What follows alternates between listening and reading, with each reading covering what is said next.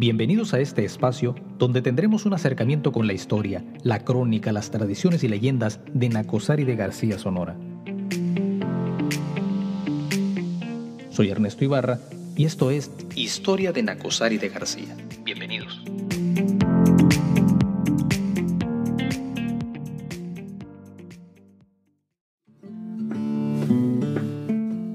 En el episodio anterior veíamos los orígenes y los inicios del pueblo de Pilares de Nacosari y cómo llegó a convertirse en uno de los puntos mineros más importantes en el noroeste de México. En este episodio seguiremos viendo otros puntos importantes de este interesante lugar en la Sierra Sonorense. Iniciamos.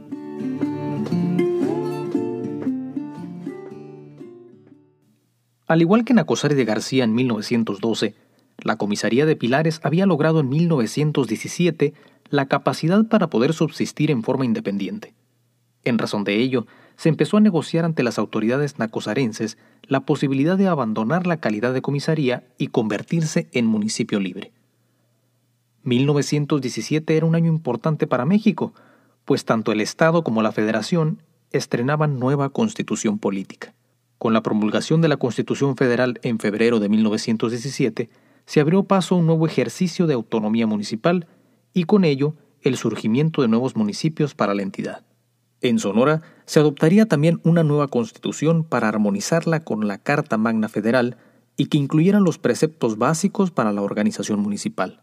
Fue así como se promulgó en el Estado una nueva constitución el 15 de febrero de 1917 en el marco de las fiestas patrias de aquel año. Un mes más tarde, en todos los municipios se realizó el juramento de la nueva constitución. Tan pronto como se adoptó el nuevo marco jurídico municipal, y considerando que Pilares de Nacosari contaba ya con todos los elementos para subsistir en forma independiente, el ayuntamiento de Nacosari de García aprobó en sesión extraordinaria de Cabildo la conveniencia de elegir como municipio libre a la comisaría de Pilares de Nacosari. La medida se logró gracias a que dicha localidad contaba ya con más de 4.000 habitantes y reunía las características básicas y necesarias para proveer su existencia política. Una vez aprobada la iniciativa, la propuesta se envió al Poder Legislativo Estatal para que evaluara y en su caso aprobara debidamente la separación de Pilares para que se constituyera como un nuevo municipio en el mapa político de Sonora. En menos de un mes, el dictamen legislativo estaba listo para su aprobación. Tras el debate reglamentario para el análisis de la propuesta, el Congreso del Estado decretó finalmente el 24 de octubre de 1917 la Ley número 16, que declaraba municipio libre a la comisaría de Pilares de Nacosari. Al presentar el dictamen final al Pleno de la Cámara, los diputados Alonso González y José María Lizárraga hicieron una excelente descripción del poblado y señalaron que Pilares era una de las comisarías del Estado más bonacibles y de donde se ve progresar a grandes pasos material, intelectual y moralmente a todos sus habitantes. Tras su debida aprobación, la nueva ley entró en vigor a partir del 1 de enero de 1918, y desde esa fecha pasaron a formar parte del municipio de Pilares de Nacosari los siguientes lugares: El Porvenir, La Esperanza, la Comisaría de San Pedro y San Pablo, los campos mineros La Bella Unión, Esperanza, Los Ángeles, El Globo, La Gran República, La Tarasca, los ranchos Salsipuedes y Aguabuena, así como otros campos adyacentes. Al igual que a principios de siglo, cuando las reservas de cobre causaron grandes expectativas entre los pobladores, la transformación en municipio generó muchas expectativas para los pilareños. Aunque sería esta vez la clase política y no los inversionistas quienes se alegraran de la independencia política de Pilares, pues tendrían por fin una autoridad municipal legalmente constituida. Aunque la empresa minera seguía conservando la influencia sobre las principales decisiones en el pueblo, Existía ahora un gobierno municipal con amplias facultades constitucionales para reglamentar desde servicios básicos hasta la gestión de recursos federales y estatales. A diferencia de la clase política pilareña que celebraba con gusto su autonomía municipal, en Estados Unidos la nueva ley causaba cierta inconformidad. En un comunicado enviado por James Douglas, presidente de la Phelps Dodge, al gerente general de la Moctezuma Copper Company, el alto funcionario manifestó su descontento al enterarse de la aprobación de la ley número 16. En una carta fechada el 12 de noviembre de 1917, Douglas expresó, Lamento mucho esta acción que ha tomado el Estado, aunque supongo que ha sido algo inevitable y no me sorprende. Ciertamente, el nombramiento de funcionarios no ha sido lo mejor si se compara con funcionarios electos por el pueblo, de manera que el efecto de esta ley tal vez no sea tan oneroso. Los nuevos cambios políticos y económicos parecían presagiar un buen futuro para los pilareños, pero al igual que todos los pueblos que se dedican a la minería, no había para Pilares un futuro completamente garantizado. Aunque para 1918 las operaciones eran estables, la caída drástica en los mercados del cobre a nivel internacional después de la Primera Guerra Mundial vino a causar estragos en la comercialización del metal rojo. Ante la adversa situación que prevalecía, la empresa se vio orillada a detener sus operaciones en Pilares y Nacosari. Irónicamente, la abundancia en la producción de cobre fue la causa de la ruina de Pilares. No todos fueron capaces de entenderlo. Las grandes cantidades de cobre causaron una sobreoferta de mineral con muy poca demanda en un mercado global. En pocas palabras, había bastante cobre, pero muy pocos interesados en comprarlo. Con la sobreproducción del metal rojo y las escasas ventas, los precios cayeron casi a la mitad la industria del cobre empezaba a entrar en su peor depresión económica en la historia. Los principales consumidores a nivel mundial se habían abastecido de grandes cantidades de cobre con la expectativa de seguir fabricando material de guerra sin prever que el conflicto habría de llegar a su fin antes de lo esperado. Tan solo en Estados Unidos había almacenes con reservas de casi medio millón de toneladas métricas de cobre refinado. La Phelps Dodge Siendo una de las empresas dedicadas a la explotación de cobre, fue una de las compañías más devastadas, sufriendo pérdidas que rebasaron los 8 millones y medio de dólares al iniciar la década de 1920. Siendo la Moctezuma Copper Company su filial en México, la negociación minera en Pilares y Nacosari recibió el impacto directo. Ante la crítica situación económica que predominaba en esos años, la gerencia decidió suspender sus operaciones el 15 de abril de 1921. Aunque muchos lo pronosticaban, pocos esperaban el trágico desenlace. A pesar de que algunos se aferraron al terruño, fueron muchos los que emprendieron la salida en busca de empleo en otro lugar. El triste éxodo iba acompañado de miles de añoranzas, pues quedaba atrás un agradable estilo de vida caracterizado no solo por las comodidades de las que gozaban, sino por la abundancia que durante más de 20 años había permitido la bonanza que se había recuperado tras siglos de abandono. Solo unos cuantos se aferraron a quedarse para trabajar en los pocos puestos que aún estaban disponibles. La triste ironía contrastaba directamente con la historia. No era ya la escasez de mineral, sino su abundancia lo que esta vez detenía el desarrollo. Pasaron dos años y todo parecía perdido. Mientras los que habían decidido quedarse años atrás se preparaban para abandonar definitivamente el pueblo, las esperanzas volvieron a alimentar los sueños de los mineros errantes. Para beneficio de muchos, en 1923 se corrió la voz anunciando el resurgimiento de las labores en la mina. Fue un año de grandes inversiones y de ganancias considerables que no fueron necesariamente producto de la minería. Tan solo en su producción pecuaria, por ejemplo, la empresa cerró el año con un impresionante inventario de 11.074 cabezas de ganado bovino, distribuido entre becerros, vaquillas, vacas, bueyes y toros finos. La necesidad de rehabilitar el pueblo obligó a la compañía a invertir en grande para echar a andar de nuevo la vida en el agonizante pueblo que se resistía a morir. En la reparación de las deterioradas viviendas que habían quedado abandonadas tras el inesperado éxodo de 1921, la inversión aumentó en un 22% en comparación al año anterior. En el almacén la inversión creció en 46%, mientras que en el mantenimiento del departamento mecánico se destinaron recursos sorprendentes, pues a diferencia de un año atrás, la Moctezuma Copper Company aumentó las inversiones en 168%. Aunque se registraron otros importantes gastos en reparaciones y adquisición de maquinaria nueva, la empresa se esforzó también por mejorar las condiciones de las instalaciones deportivas, como en el caso de la cancha de tenis que mostraba considerables daños. Fue tanta la necesidad de mano de obra al iniciar nuevamente las operaciones que la compañía mandó a sus agentes a 29 pueblos de Sonora en busca de hombres para trabajar en las minas. Tanto los viejos habitantes como los recién contratados estaban alegres. La riqueza y el bienestar sonreían de nuevo. Entre los pilareños se hablaba de progreso. El avance era bueno y las esperanzas mucho mejores. Existían razones de sobra para celebrar. La alegría ante la reactivación de la minería se percibía por todas partes, reflejándose incluso en el reporte anual de la empresa, donde se hicieron importantes señalamientos sobre el comportamiento social de la fuerza laboral. Por un año, las visitas a la biblioteca aumentaron una tercera parte en comparación al año anterior. Según el informe anual de la Moctezuma Copper Company, al cerrar el año de 1923, se registraron ganancias superiores que se reflejaron en un aumento del 34% en los ingresos por la prestación de este servicio, que también incluía billar. Por otra parte, el consumo de bebidas embriagantes a consecuencia de la venta clandestina de mezcal causaba no solo la inasistencia de los trabajadores a sus labores cotidianas, sino considerables accidentes en el lugar de trabajo.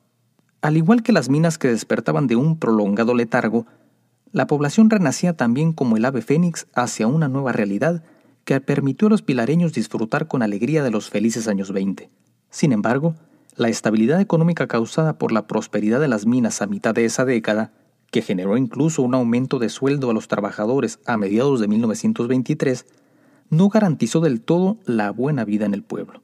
A pesar de la bollante actividad económica, la tragedia se habría de cernir nuevamente antes de concluir la década. Al igual que en el resto del país y del mundo, el pueblo sería víctima también de la terrible crisis económica causada por la Gran Depresión de Estados Unidos a finales de los años 20, vulnerando con ello la estabilidad de los centros mineros.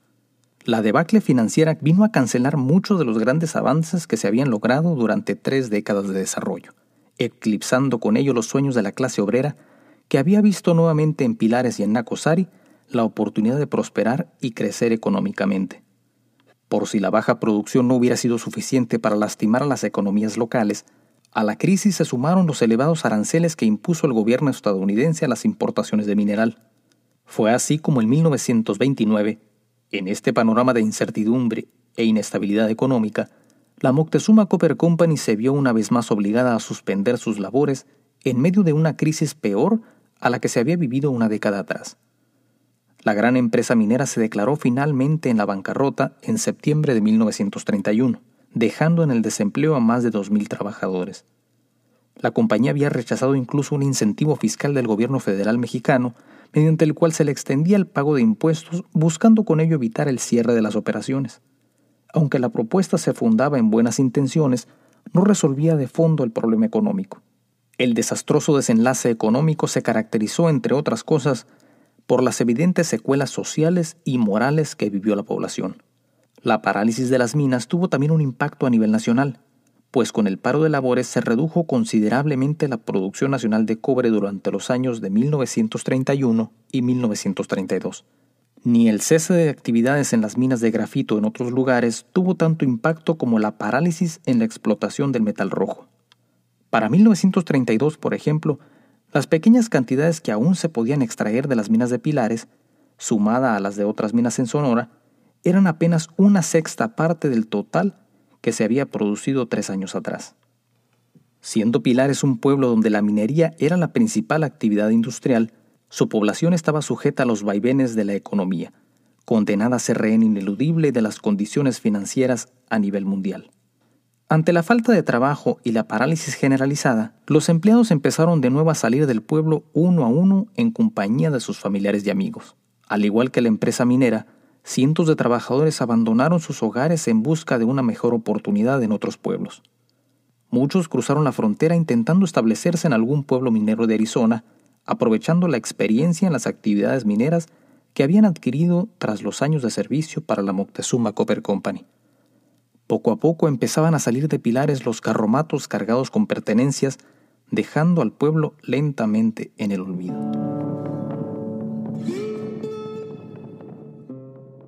El mismo mes en que la Moctezuma Copper Company se declaró en la ruina, salieron de Pilares más de 1.600 trabajadores. Ya para el otoño de 1931, miles de familias en los pueblos de Pilares y Nacosari habían abandonado sus hogares llevando únicamente consigo sus más preciadas pertenencias. Entre ellas, y tal vez entre sus objetos más preciados, llevaban también la esperanza de regresar algún día al querido terruño que tantas alegrías les había brindado.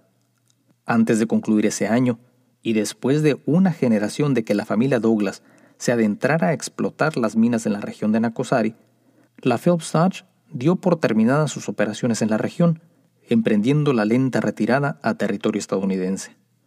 La situación se pensaba irreversible. Aunque el éxodo fue masivo, unos cuantos decidieron quedarse. Mientras unos buscaban nuevos horizontes, otros se quedaban con la esperanza tal vez de que al igual que años antes, Pilares volviera poco a poco a renacer y a despertar con una reforzada bonanza. Fue así como permanecieron en Pilares de Nacosari poco más de 30 empleados directos que se quedaron para seguir operando los servicios básicos a las pocas familias que optaron por aferrarse al terruño. El pintoresco pueblo sonorense, que alguna vez se consideró como uno de los más importantes centros mineros de México a principios del siglo XX, había quedado una vez más en el abandono. La desolación y la considerable reducción demográfica fueron la causa de otra tragedia no menor al duro golpe económico. La nueva desgracia sería esta vez de carácter legal. Dada la escasa población de Pilares causada por la salida gradual de casi todos sus habitantes en 1931, el pueblo perdió ese mismo año otra gran batalla contra el destino. Antes de cerrar el año, el pueblo de Pilares de Nacosari perdió en forma irreversible la categoría de municipio libre, que el Congreso del Estado le había otorgado 13 años antes, en el verano de 1917. El pueblo que años antes había rebasado los 7.000 habitantes había quedado prácticamente en el abandono, de no ser por algunas familias que optaron por quedarse y dedicarse a otras actividades. A raíz pues de la partida de la mayoría de los habitantes, y en virtud de haber dejado de cumplir con los requisitos constitucionales básicos para su existencia, el Congreso del Estado decretó el 4 de noviembre de 1931 la Ley número 15. A diferencia de la normatividad que en 1918 le otorgó al pueblo la autonomía municipal, la nueva ley le retiraba al pueblo de Pilares de Nacosari la categoría de municipio libre que unos años atrás le había otorgado. El poblado de Pilares nuevamente fue agregado con todos sus ranchos y congregaciones al municipio de Nacosari de García en calidad de comisaría. El destino parecía burlarse de la tragedia económica de Pilares, así como de su desaparición del mapa político de la entidad. Tan solo un año antes, el 1 de enero de 1931, el vecino pueblo de Óputo había perdido también la categoría de municipio, quedando subordinado a la jurisdicción de Pilares de Nacosari en calidad de comisaría. Con la aprobación de la ley número 68 decretada el 26 de diciembre de 1930, no solo desapareció el municipio de Óputo, sino que por espacio de 12 meses extendió considerablemente el territorio municipal de Pilares.